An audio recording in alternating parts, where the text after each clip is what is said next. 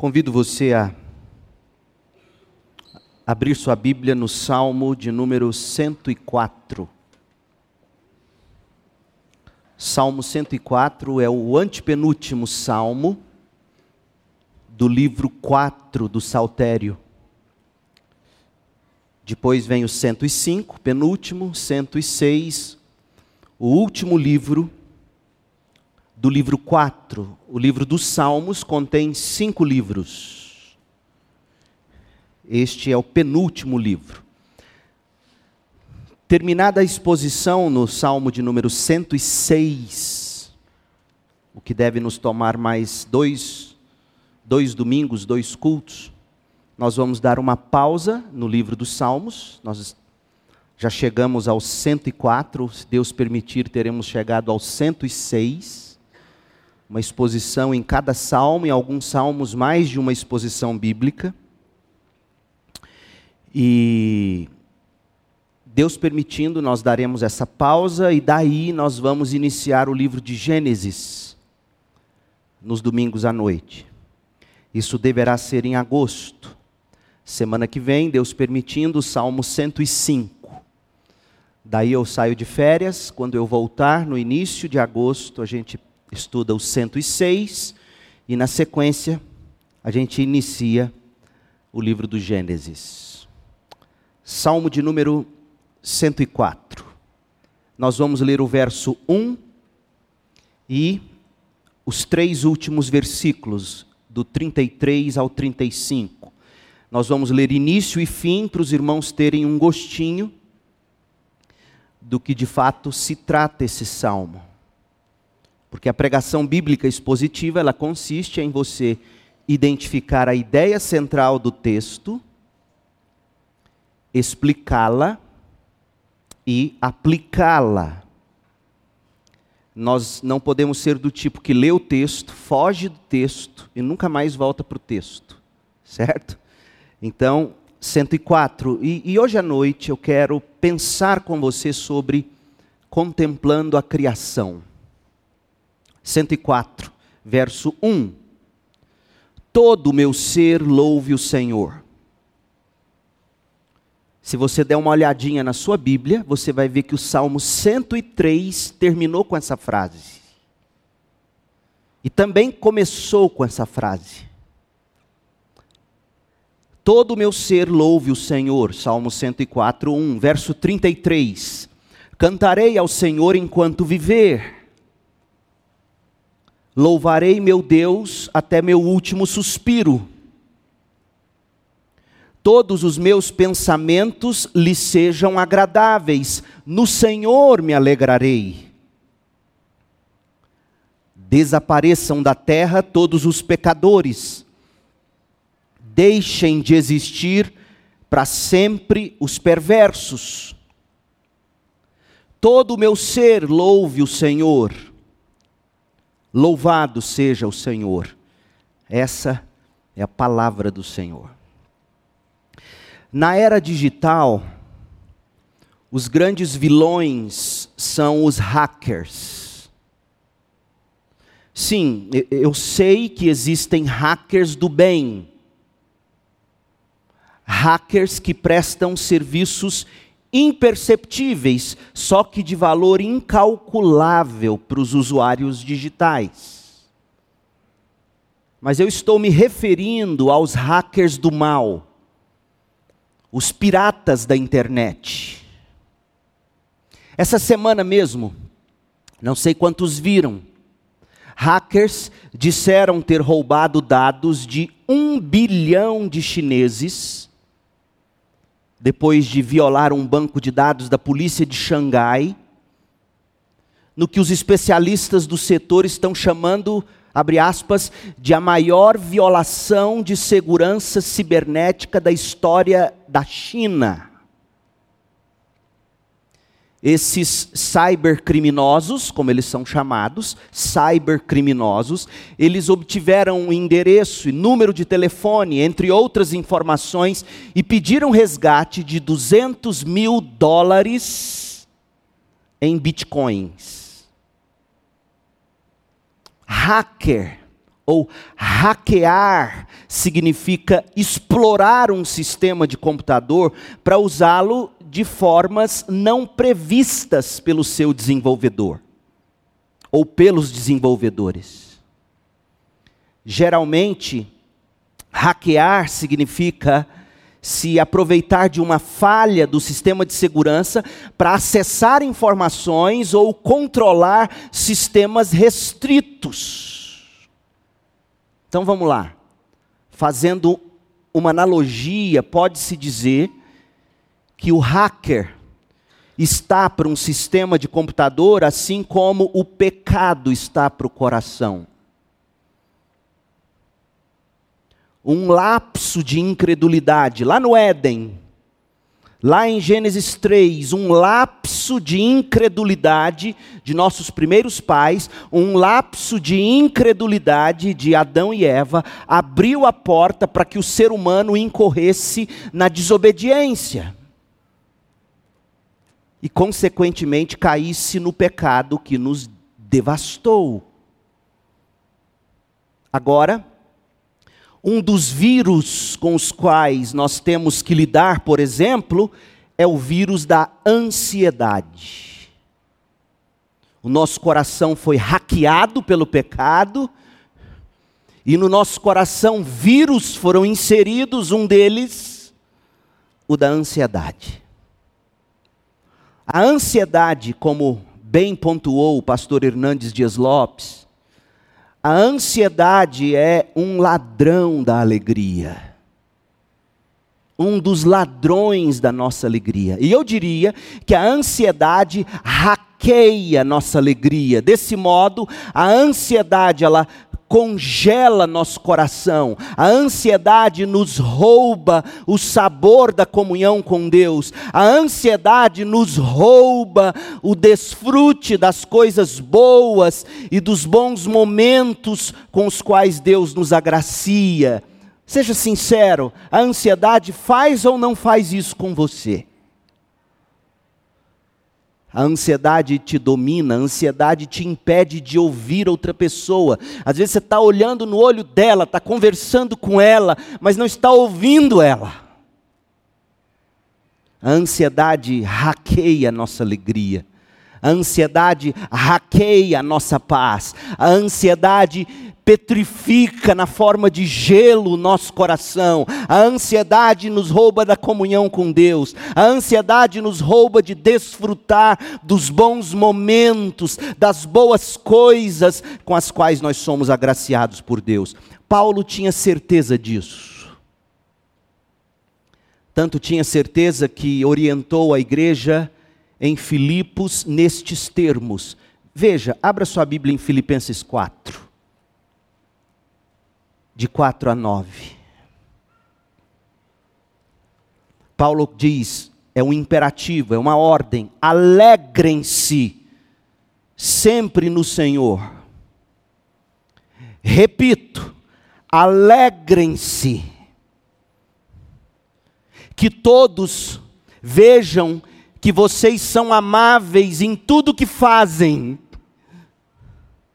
Lembrem-se de que o Senhor virá em breve. Não vivam preocupados com coisa alguma. Em vez disso, orem a Deus, pedindo aquilo de que precisam e agradecendo-lhe por tudo que ele já fez. Alegrem-se. Olha os imperativos: alegrem-se. Lembrem-se. Não vivam preocupados. Orem Lembrem-se do que Deus já fez por vocês, então, verso 7, vocês experimentarão a paz de Deus.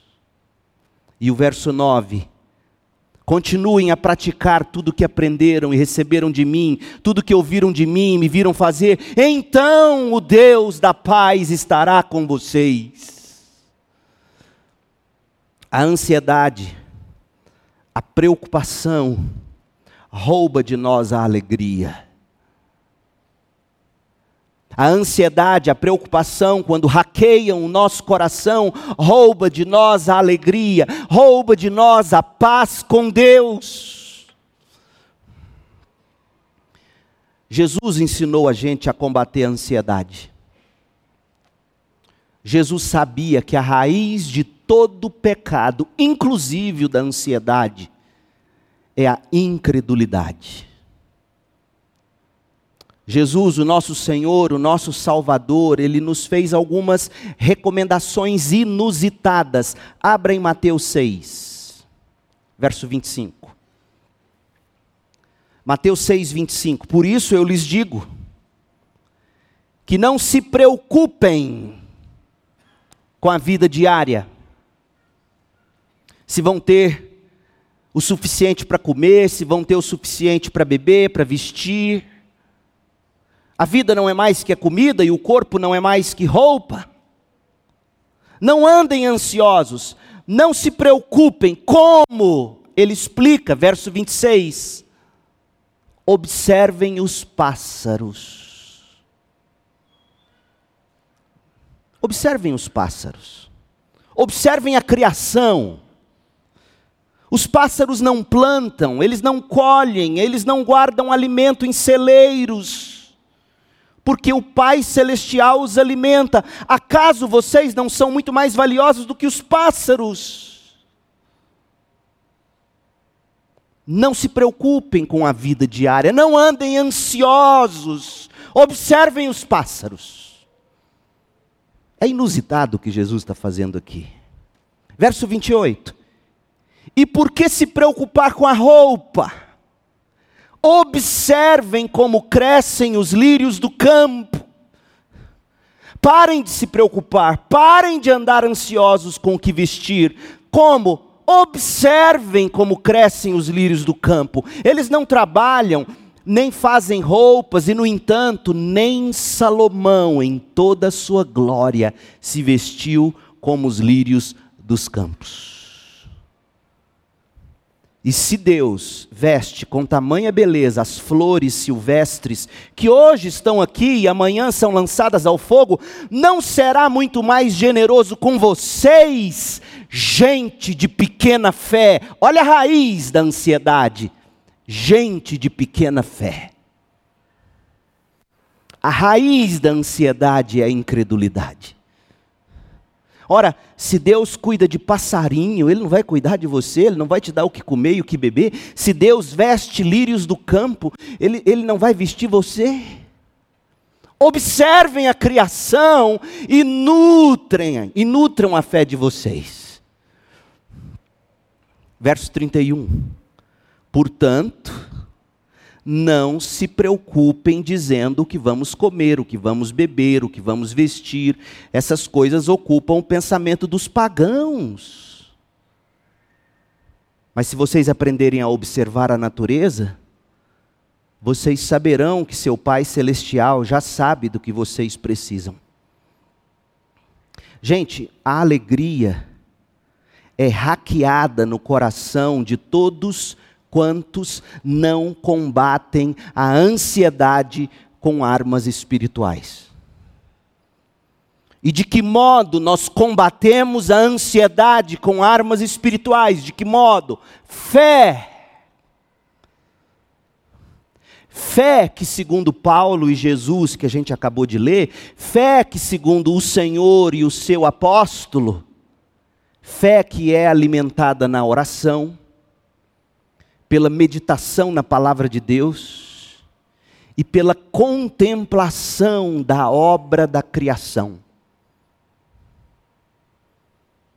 Alimente a sua fé na oração, pela meditação na palavra de Deus e na contemplação da obra da criação. E isso nos traz aos Salmos 103 e 104.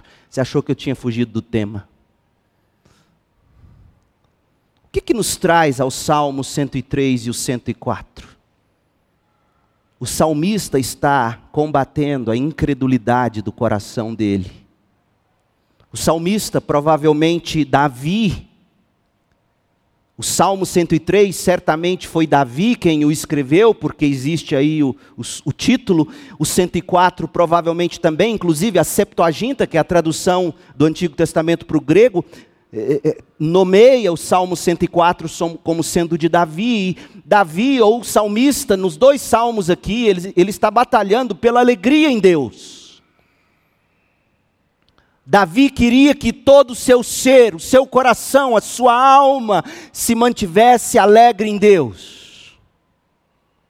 Davi está despertando o seu ser como um todo, Davi está despertando o seu coração, Davi está despertando toda a sua alma para louvar e bendizer o Senhor.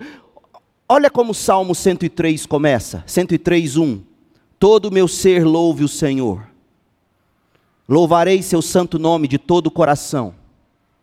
Olha como começa o Salmo 104, verso 1. Todo o meu ser louve o Senhor idêntico ao 103. Olha como termina o 103, verso 22.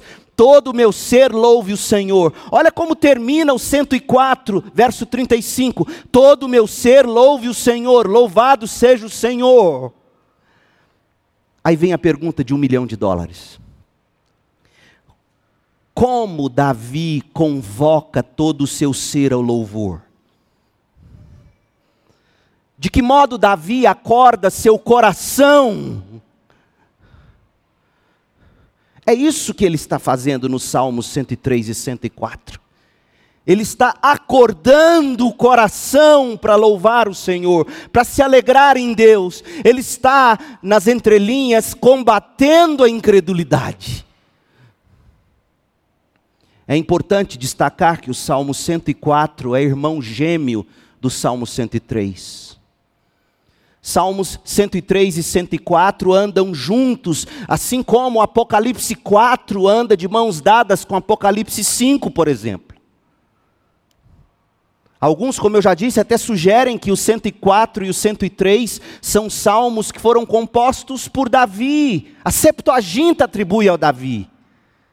E uma das evidências para essa paridade é, que, é, que, é a que nós já analisamos, é a forma como o salmo começa e termina, tanto o 103 como o 104.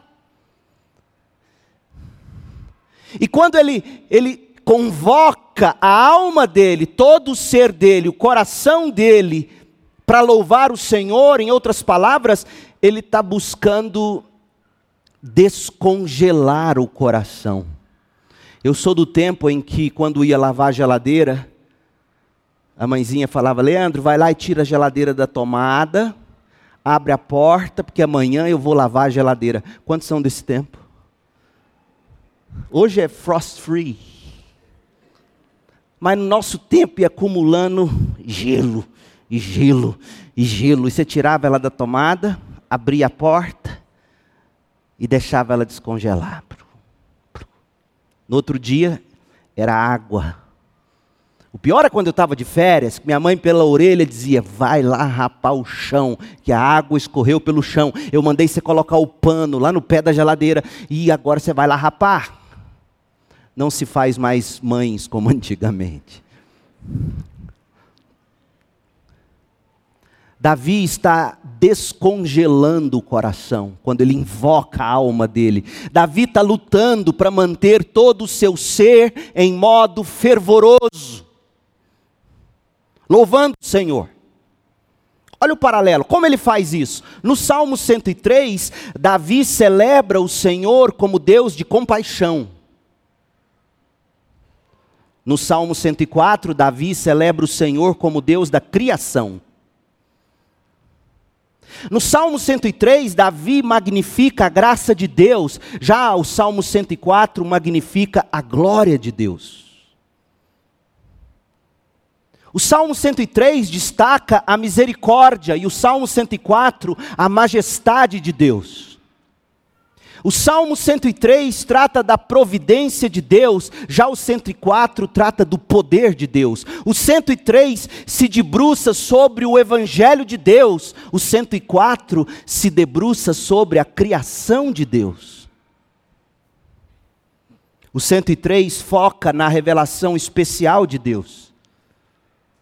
O 104 na revelação geral de Deus, mas o objetivo de ambos os salmos é um só e o mesmo, qual seja, despertar a alma para o louvor, resgatar o coração da ansiedade, salvar todo o ser da apatia e da frieza espiritual. Gente, isso é uma batalha diária de todos os instantes. Nós não tiramos férias, nós não damos folga a essa batalha pelo descongelamento do coração, para que o coração se mantenha em modo fervoroso. Lembra o que eu disse quando estudamos o Salmo 103? Um dos problemas para nossa apatia espiritual, para a gente acordar frio, passar o dia frio, dormir frio, entrar na igreja frio, sair mais frio ainda da igreja. Uma das razões é que a gente não sabe conectar o evangelho à nossa vida, como Davi faz no Salmo 103. No Salmo 103, Davi reafirmou para si o evangelho de Deus. Davi recorreu ao Deus do Evangelho, Davi reverberou o Evangelho em tudo, em tudo o salmista estava bebendo da graça e da compaixão e da misericórdia de Deus, que nos salva em Jesus Cristo e nos leva de volta à doce comunhão com o Senhor. Davi usou o Evangelho tal como ele conhecia, para manter o coração dele aquecido no Salmo 103. No Salmo 104, Davi vai fazer o que Jesus os orientou a fazer. Davi vai olhar os lírios do campo. Davi vai olhar os pássaros do céu. Davi vai olhar para a criação de Deus. Para que ele mantenha o coração dele alegre. No Salmo 104, Davi vai expandir sobre o que ele citou brevemente no 103 Olha o finalzinho do 103, verso 20. Davi chama os anjos a louvar. Davi chama no verso 21 os exércitos de anjos. No verso 22, Davi chama tudo que Deus criou ao louvor. Os Salmos 8, 33, 145, ao lado do Salmo 104, todos esses salmos tratam da majestade de Deus revelada na obra da criação. Comentaristas dizem que o Salmo 104, olha que coisa linda, o Salmo 104 é um paralelo com Gênesis de 1 a 3. E você vai ver isso quando a gente começar a ler o salmo. Existe no Salmo 104 um paralelo com Gênesis de 1 a 3, começando com os dias da criação, revelando a satisfação de Deus com a obra da criação, demonstrando os efeitos do pecado na obra criada e a necessidade de se erradicar o pecado do mundo. Por isso que no verso 35 o salmista termina dizendo que não pode haver mais perverso. Há quem destaque que em nenhuma outra parte do saltério exista um hino tão longo e tão perfeito de louvor ao Criador pela obra da criação. Alguns chegam a dizer que o Salmo 104 pode ser considerado um comentário poético de Gênesis de 1 a 3. Olha que coisa linda classificam o Salmo 104 entre os gigantes dos livros dos Salmos. Nosso grande herói, Charles Spurgeon, ele diz que aqui nós temos um dos voos mais longos e de maior altura da inspiração divina. William MacDonald, ele perguntou: como descrever o Deus invisível ou capturar sua infinita grandeza com palavras finitas? Como fazer isso? Bem, é isso que o Salmo 104 nos convida a fazer: contemplar a criação.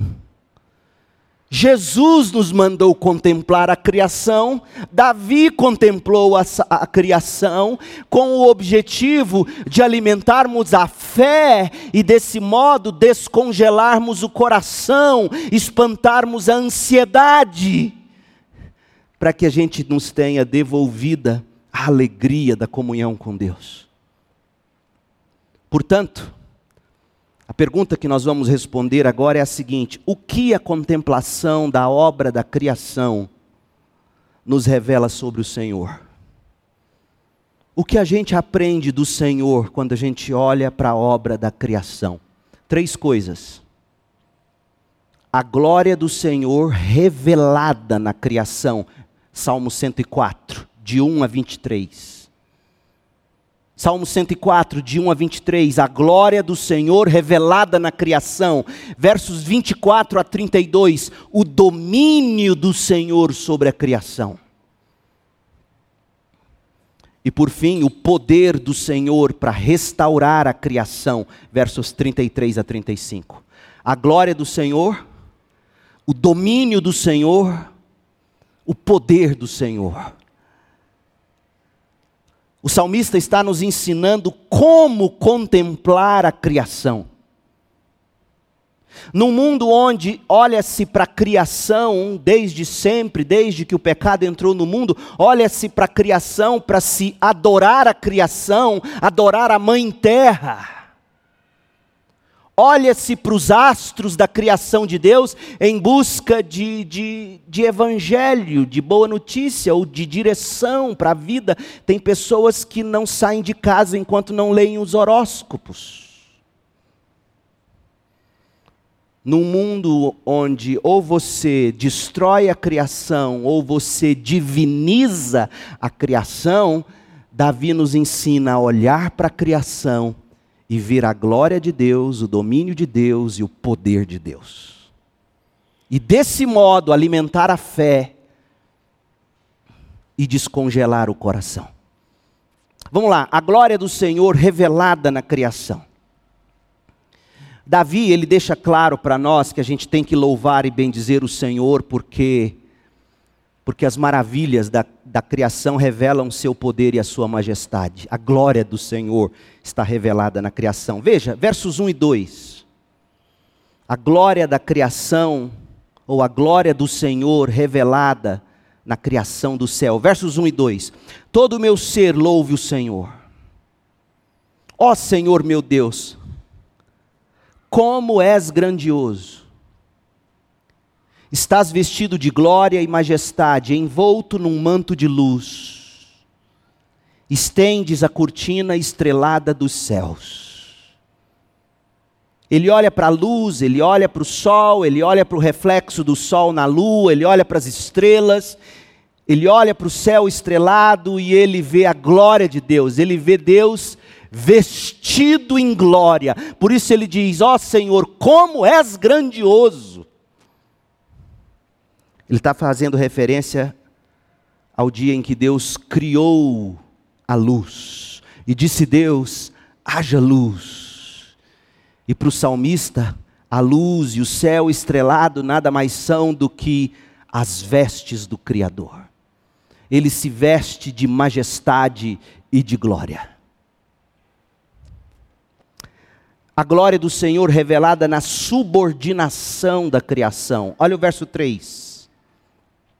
Pões as vigas de tua casa nas nuvens de chuva. Ou seja, Deus está acima da tempestade. A tempestade sempre foi um problema para os povos primitivos. E ainda hoje para os povos remotos.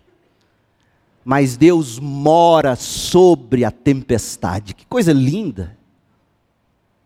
Deus mora, Deus está acima, Deus não é a criação, Ele está acima da criação. Pões as vigas de tua casa nas nuvens de chuva, fazes das chuvas o teu carro de combate.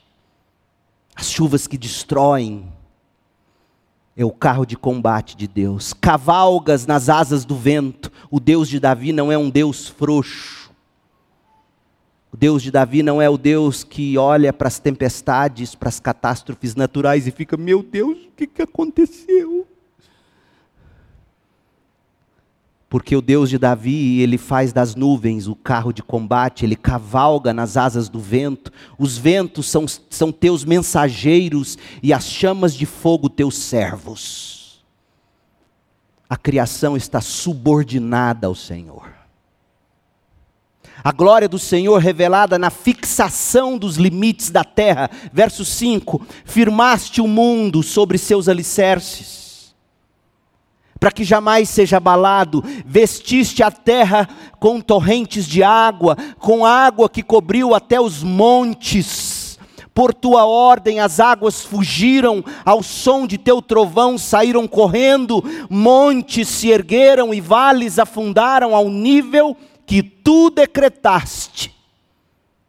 Deus não permite, Deus decreta estabeleceste um limite para as águas, para que nunca mais cobrissem a terra. A glória de Deus na fixação dos limites da terra. A glória de Deus na revelação, ou, ou melhor, a glória de Deus revelada na provisão que a terra nos proporciona. Olha o verso 10. Olha como ele vai falar da chuva, do sistema de irrigação de lavouras e de campos para que a vaquinha beba água e coma pasto verde, a gente tenha leite, e a gente tenha arroz, feijão, a glória do Senhor revelada na provisão da terra. Verso 10: Fazes as fontes derramarem água nos vales, e os riachos correm entre os montes. Todos os animais bebem dessa água, e os jumentos selvagens matam a sede, as aves fazem ninhos junto aos riachos, e cantam entre os ramos das árvores, de tua habitação celeste envias chuva sobre os montes e enches a terra com o fruto do teu trabalho, fazes o pasto crescer para os animais e as plantas para as pessoas cultivarem, permites que da terra colham seu alimento, e olha que Deus cuidadoso. Verso 15 vinho para alegrar o coração, azeite para fazer brilhar a pele, pão para dar forças. As árvores do Senhor são bem cuidadas, os cedros do Líbano que ele plantou, nelas, nesses cedros, nessas árvores bem cuidadas pelo Senhor, nelas as aves fazem seus ninhos, nos ciprestes as cegonhas têm o seu lar, no alto dos montes vivem as cabras selvagens, nas rochas se escondem os coelhos silvestres a glória do Senhor revelada na provisão da terra. A glória do Senhor revelada na estruturação das estações e do tempo. Olha o verso 19: Fizeste a lua para marcar as estações. Lua e sol não foram criados para dizer como a gente tem que viver. O homem que crê na Bíblia, a mulher que crê na revelação do Deus Todo-Poderoso, entende que nós não somos guiados pelos astros do céu no sentido de dizer como tem que ser a nossa vida. Não, a lua tem um propósito, o sol também. Marcar as estações, e o sol sabe a hora de se pôr. Até o sol sabe a hora de se pôr, e a gente não sabe a hora de dormir. Isso aqui é um texto bom para você que luta para não dormir. E eu tenho dito aqui: o diabo vence a sua batalha na sua vida de oração na noite anterior ao dia que você acorda e não consegue orar. Até o sol sabe a hora de dormir. E você, crentão? Não. Fizeste a lua para marcar as estações, e o sol sabe a hora de pôr, de se pôr. Envias a escuridão e se faz noite, quando vagueiam os animais do bosque. Os leões jovens rugem por sua presa, saem à procura do alimento que Deus lhes provê. Ao amanhecer, eles se recolhem, voltam à toca para descansar, até o leão dorme, crente. Então as pessoas saem para o serviço, onde trabalham até o entardecer a glória de Deus na estruturação das estações e do tempo. Veja, até esse ponto do salmo, até o verso 23, Davi interpretou de forma poética os dias da criação. com o propósito de, de destacar a glória do Senhor, a glória do Senhor na criação dos céus a glória do Senhor na subordinação da criação, a glória do Senhor na fixação dos limites da terra, a glória do Senhor na provisão da terra, a glória do Senhor na estruturação das estações e dos tempos. E sabe qual é a intenção de Davi? Se Deus criou tudo dessa maneira tão gloriosa, o que te faz pensar que Ele não está cuidando de você de modo especial? Foi assim que Jesus leu esse salmo. Ele quer que você e eu, pela pena do hábil salmista, inspirado por Deus, cheguemos a essa conclusão: se Deus criou tudo dessa maneira tão gloriosa, o que te faria pensar que Deus não cuida de você de modo especial? Nós vimos a glória do Senhor na criação, mas em segundo lugar, Davi vai destacar agora o domínio do Senhor sobre toda a criação. E olha como Davi faz isso, do verso 24 ao 32. No verso 24, Davi fala da sabedoria do Senhor ao criar. Deus é sábio. Verso 24: Ó Senhor, que variedade de coisas criaste. Fizeste todas elas com sabedoria, a terra está cheia de tuas criaturas. Pensa na paleta de cores de Deus. Pensa nas raças diferentes de animais a sabedoria do Senhor ao criar, a variedade da criação do Senhor. Verso 25: ali está o oceano vasto e imenso, cheio de seres de todo tipo, grandes e pequenos. Pelo oceano passam navios. E olha que linda essa imagem.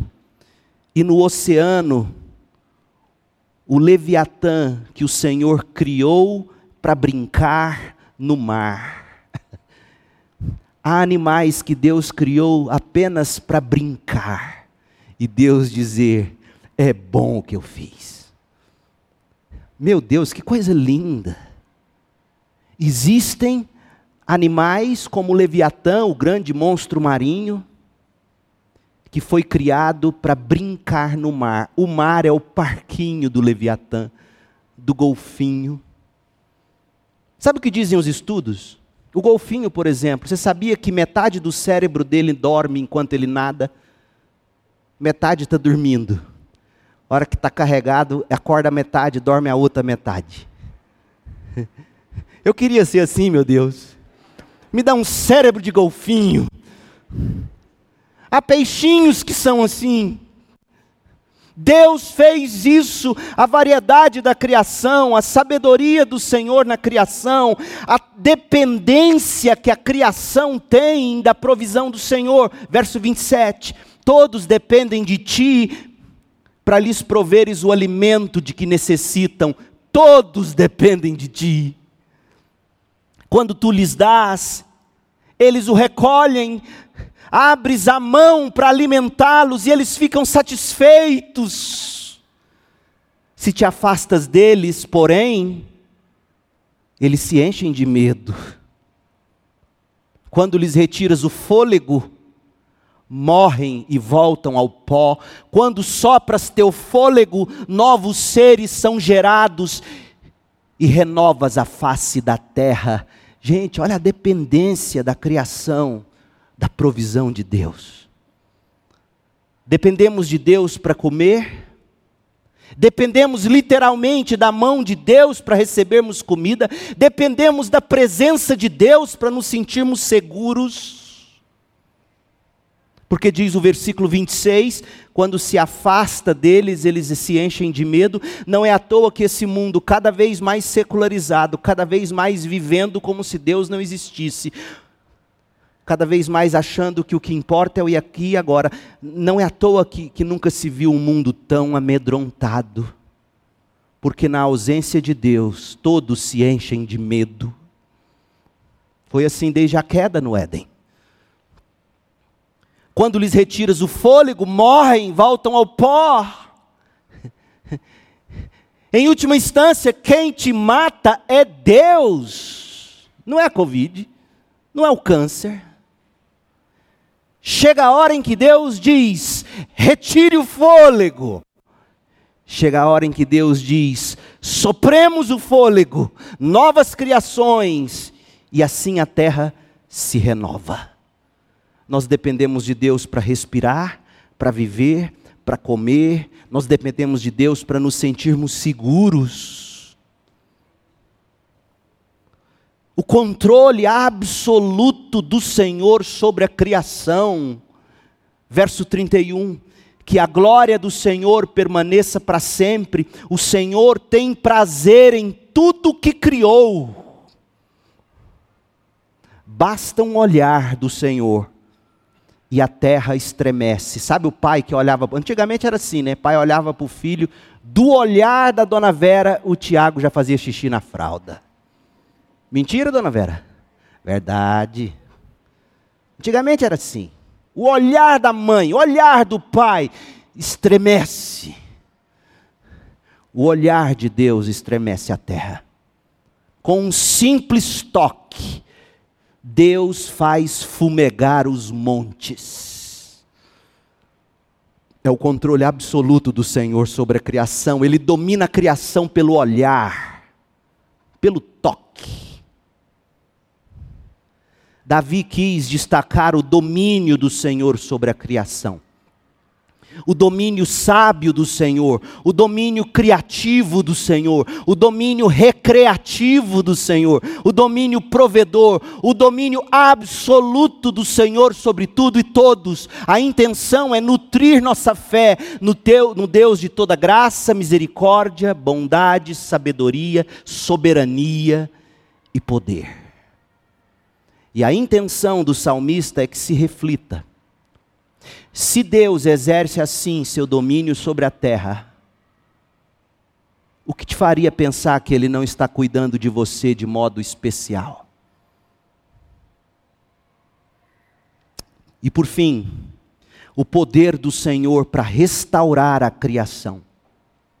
Davi demonstrou a glória do Senhor na criação. Davi destacou o domínio do Senhor sobre a criação.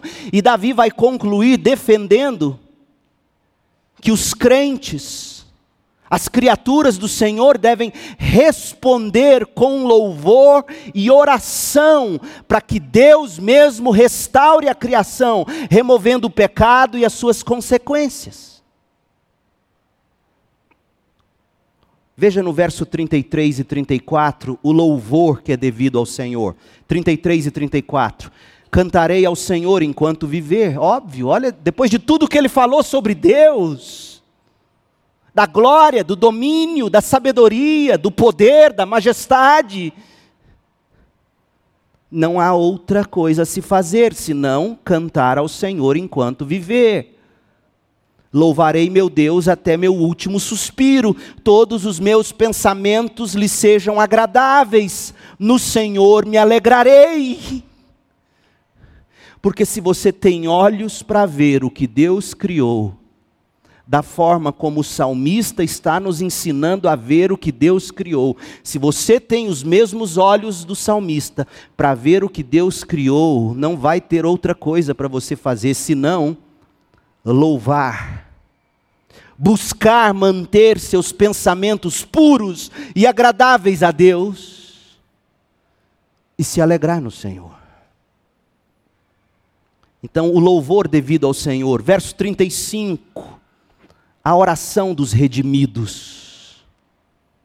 Olha o que Davi vai dizer: desapareçam da terra todos os pecadores. Deixem de existir para sempre os perversos. Davi não está interessado em vingança. Davi está interessado na remoção do pecado da terra. A principal intenção é restaurar o plano de Deus revelado na palavra de Deus. Davi anseia por um mundo restaurado, livre da interferência do pecado, livre dos agentes do pecado, que são pecadores e perversos. Davi está dizendo que o problema não está na criação, o problema está no pecado que afetou a criação dentro do que Davi tinha de conhecimento, lembre-se que a revelação bíblica é progressiva. Dentro do que Davi conhecia da criação, dentro do que salmista concebia da criação, o salmista sabia Gênesis 1, sabia de Gênesis 2, sabia que tudo foi criado perfeito. O salmista sabia que Adão e Eva pecou no capítulo 3 de Gênesis. E ele conhecia as consequências disso a partir do capítulo 4. E o salmista olha para a ordem criada, olha para todas as coisas e diz: O problema é o pecado, portanto, Senhor, minha oração é: faça desaparecer da terra os pecadores, deixem de existir para sempre os perversos. Outra coisa que você aprende é que na mente da, dos autores bíblicos nunca existiu essa ideia que a gente tanto difundiu e de um modo tão perigoso. Não, não, Deus Deus ama o pecador, ele odeia o pecado. Opa. Como se existisse pecado na forma abstrata, incorpórea. Você vai procurar a Bíblia inteira e você não vai encontrar um versículo ou alguma ideia que te diga que Deus ama o pecador, mas odeia o pecado. Deus ama o mundo de tal maneira que dá o seu filho para que todo pecador que nele crer não pereça, mas tenha vida eterna. Porque na mente de Deus, dos salmistas, dos, dos autores bíblicos, o problema do pecado não tem como ser dissociado de seres humanos pecadores. Deus não te ama como você é. Se Ele te amasse como você é, não precisaria da obra de regeneração, de santificação, de glorificação.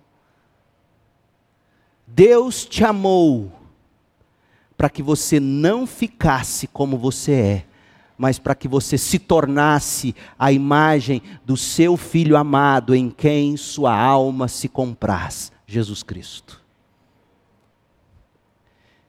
E se você crer em Jesus, e se você abraçar Jesus como a sua justiça, como aquele que vive a vida que você não consegue, mas tem que viver, abraçar Jesus como aquele que cumpriu a lei, abraçar Jesus como aquele que morreu no seu lugar, foi sepultado, ressuscitou. Se você abraça Jesus como a sua justiça, como seu substituto, se você abraça Jesus, como seu Senhor e Salvador,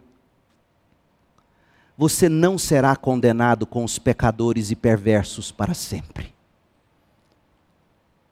Mas se você não abraça desse modo, a história da Bíblia de Gênesis e Apocalipse revela, você será eternamente condenado. E a decisão agora é sua. Ou você abraça Jesus como justiça, como substituto, como salvador, ou você sofrerá eternamente no inferno. Então você vê aqui o salmista dando louvor devido ao Senhor, apresentando a oração dos redimidos, que é do tipo: Senhor, restaure a terra, restaure a criação, elimine o pecado, elimine o pecador. E você vê o salmista concluindo, falando da decisão pessoal dele de glorificar o Senhor. Que é o que você tem que fazer hoje à noite. Tomar uma decisão. Uma decisão pessoal. Será que você vai poder dizer com o salmista, verso 35, todo o meu ser louve o Senhor? Todo o seu ser. Não apenas as coisas que os outros veem sobre você não apenas suas atitudes enquanto todo mundo está te olhando, mas seus pensamentos, suas lutas internas contra o pecado. Todo o seu ser louvando o Senhor, louvado seja o Senhor, meu povo. Os Salmos 103 e 104, eles estão colocados, pareados aqui no saltério, para juntos nos lembrarem lembrarem ao povo de Deus de que a obra salvadora em favor do povo de Deus é parte de algo maior que leva em conta toda a obra criada. As ovelhas de Jesus são do Senhor por redenção, Salmo 103. E são também do Senhor por criação, Salmo 104.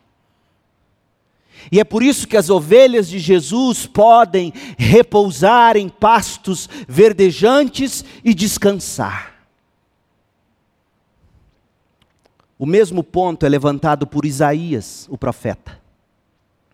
Quando Isaías olha para o futuro, tentando confortar os exilados na Babilônia com o Evangelho, com as boas novas, Sabe o que Isaías faz? Isaías lembra aquele povo no exílio de que Deus, o Deus da salvação, é o Deus da criação. Leia Isaías 40. O Evangelho não se dissocia da criação. Isaías lembra aquele povo em exílio da salvação e da criação do Senhor em Isaías 40 e demonstra no restante da profecia, a partir do capítulo 41, como a redenção do pecado através do servo sofredor, figura de Jesus Cristo, levará à restauração de todas as coisas na vida dos crentes e na obra da criação. Da mesma forma, Paulo Paulo indicou que o evangelho que salva os seres humanos dos seus pecados, o evangelho que traz os pecadores de volta à comunhão com Deus, o Deus Criador por meio de Jesus Cristo, esse mesmo evangelho é também sobre o plano de Deus para todo o cosmos. Depois você leia com carinho Romanos 8, de 17 a 25. E veja como Paulo conecta a nossa salvação pelo Evangelho com a restauração final de toda a terra. Falando que nós gememos, toda a criação geme como em dores de parto, aguardando o dia quando o Senhor redimirá todas as coisas, restaurará todas as coisas.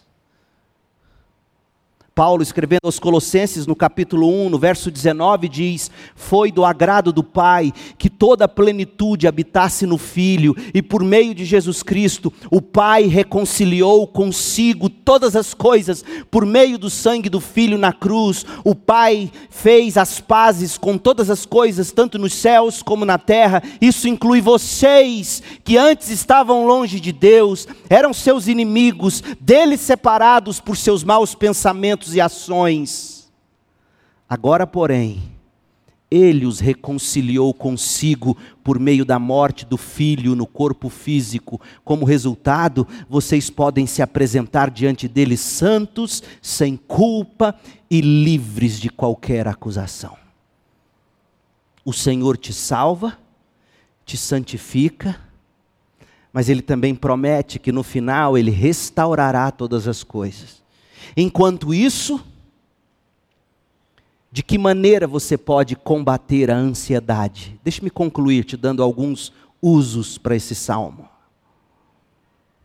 Sabe o que esse salmo nos ensina e a teologia bíblica como um todo? Você precisa aprender a, a contemplar a obra da criação.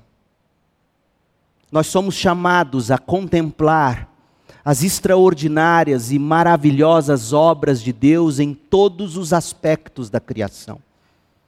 Jesus nos ensinou isso, o salmista nos ensinou isso. E quando você aprende a contemplar a obra maravilhosa, extraordinária da criação, ao mesmo tempo que você é iluminado e sustentado pela obra do Evangelho, sabe o que acontece com você? Você nutre a sua fé, você nutre a sua esperança, você aprende a louvar o Criador, o Redentor, o doador e o sustentador da vida, e desse modo você antecipa pela fé aquela prometida restauração da criação sem a afetação do pecado. Então, aprenda a nutrir sua fé contemplando a obra do Criador, fazendo as mesmas inferências que Jesus nos ensinou a fazer. Olhe o lírio do campo, olhe os pássaros do céu, olhe, olhe para os peixes do mar, simplesmente brincando para a glória de Deus. Nós somos chamados a contemplar as extraordinárias e maravilhosas obras de Deus. Segundo, a gente é chamado ao engajamento. Ao engajamento pela restauração de todas as coisas. Porque se Deus assim criou tudo de modo tão maravilhoso, gente, de modo tão sábio, de modo tão criativo, e se no final Deus vai restaurar, toda, vai restaurar todas as coisas, eliminando o pecado, sabe qual é o seu chamado? Sabe qual é o meu chamado? para a gente se engajar com a restauração do mundo devastado pelo pecado. Isso vai fazer você tratar de modo diferente a natureza, a criação, os recursos naturais, as pessoas, os animais. Isso vai fazer você saber tratar e administrar a obra criada. Isso vai, se você entendeu o que o salmista fez no Salmo 104, você estudante vai assistir diferente às aulas de biologia, de fisicoquímica, de física. Vai fazer você estudar diferente a história, a geografia. Se você entendeu o que Jesus falou em Mateus 6, observem os lírios do campo, observem os pássaros do céu e vejam como o Criador cuida, o Pai cuida de tudo. Se você aprendeu a olhar para a criação como o salmista olha, sua vocação, entre aspas, secular se transforma, você se vê como um agente de restauração nesse mundo detonado pelo pecado. Você vai trabalhar diferente amanhã, você vai estudar diferente quando voltar às aulas. Você vai querer conhecer a obra da criação e vai querer se engajar para a restauração desse mundo caído no pecado. Terceiro lugar, nós somos chamados ao desfrute da criação. Gente, se Deus dá o vinho para alegrar o coração, verso 15. Se Ele dá o azeite para fazer brilhar a pele, pão para dar forças. Se Deus criou tantas variedades, tantas espécies de plantas, de animais, se Ele criou céus e terra tão lindos, se Deus criou o Leviatã apenas para brincar no mar, verso 26. Pense, gente. É óbvio que há da parte do Senhor um convite para que você desfrute com alegria, com louvor, todas as coisas que Deus criou para o seu deleite. Deus não é rabugento. Eu vou te dizer, eu posso confessar um pecado? Eu sou impaciente com gente rabugenta. Porque Deus não é rabugento. Um Deus que cria um monstro marinho para ficar brincando e ele ficar olhando lá de cima e dizendo: Que lindo os meus leviatãs. E dando risada.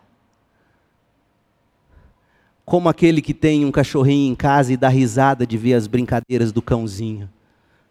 Se Deus é assim tão divertido, você tem que acordar e deitar e se relacionar com alguma diversão na alma.